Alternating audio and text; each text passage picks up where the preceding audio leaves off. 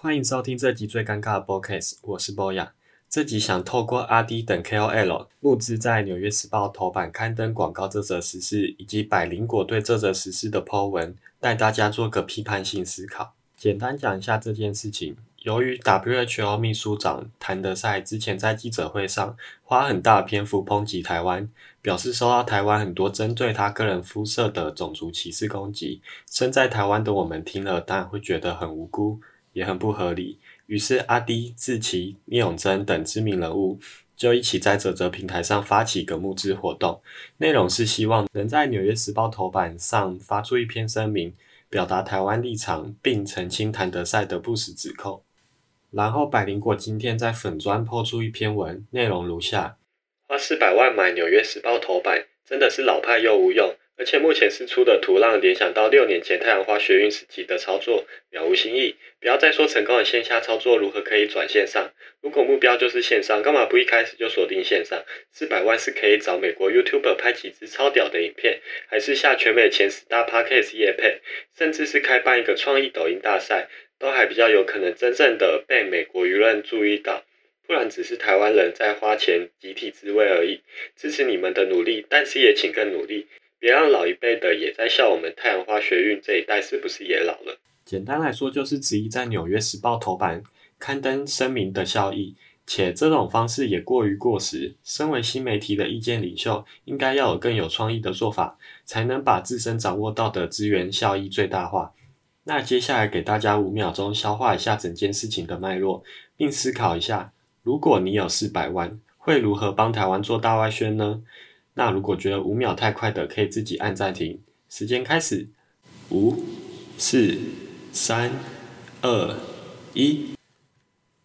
大家都想好了吗？我接下来会讲我自己的观点，但我希望大家听的时候不要全盘接受，或是像对答案一样，跟我想的一样部分就觉得我讲的真有道理，不同的部分就觉得我很愚蠢。好，那以下是我的看法。First of all。我要先说，我并不质疑或否定阿迪、志奇他们想为台湾付出的心，但撇除百灵果文中一些比较激烈的用词，我算是还蛮同意他们的看法。我自己当初看到这个募资时，就在想，为什么是曝光在《纽约时报》？报纸的能见度还够高吗？当疫情严重如纽约时，还有余力在乎遥远小国的事情吗？平常看一些歌颂台湾防疫的同温层新闻时，例如。捐一堆口罩，然后那些国家夹道欢迎，感谢台湾，我都会想，这些事在外国人心里真的有这么大吗？还是我们又一次的精神胜利，跟自己说我们帮助了很多国家，他们总有一天会报恩并承认台湾，之后我们就继续安逸的维持非正常国家的现状。以上问题可以留给大家想想，这些想法有点负面，但若是以上成真的话。我们是不是就又一次的花钱自欺欺人了呢？这是第一个层面，我怎么看待这件事，和对于声明刊登后的后续效应的想象。那第二个层面，我试着思考一下，如果我拿到这份资源，我会怎么用？我想象中，我比较希望和英语系里网络声量高的人合作，例如 YouTuber、脱口秀、Podcast 等。对，几乎和百灵果的看法一样。原因是因为那些作品会持续存在于网络上，即使发出当下，美国连自己疫情都自顾不暇了，无力多做回应。但当事情过了，这些节目都还有机会被看到，继续发挥影响力。不像报纸初刊日过后，很少会再被重复翻阅。而且网络节目中娱乐性质比较高，加上说话肢体、后置等，阅听者的吸收度会比较高。但这样的做法也会有它的问题。例如，影响力高的人会担心，会不会帮台湾澄清过后被中国强烈抵制，因而找不到真正当红的 KOL 合作呢？这里讲个题外话，我常常看到那种外国人歌颂台湾美好的影片被疯狂转传，但很多其实不精致也没内容，只因为他夸奖台湾就被分享。我认为这就是台湾人自卫的一种，反映我们内心欲求国际认同。以上是我的想法。如果是你当你有四百万你会如何帮台湾做大外宣呢？欢迎到 first story 留言或私信我你的做法或是其他任何你想说的当然也包括对我做出批判。希望你们会喜欢这集的内容。大家晚安。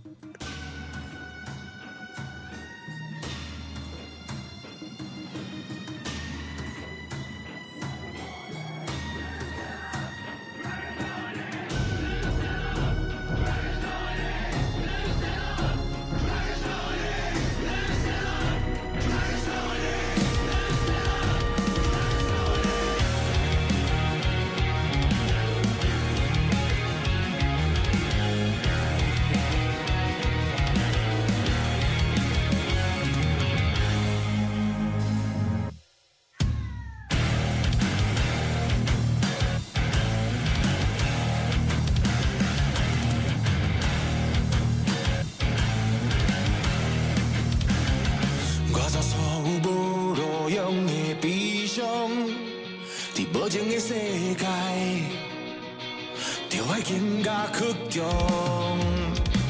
北社的生活万事照常，卑微的生存，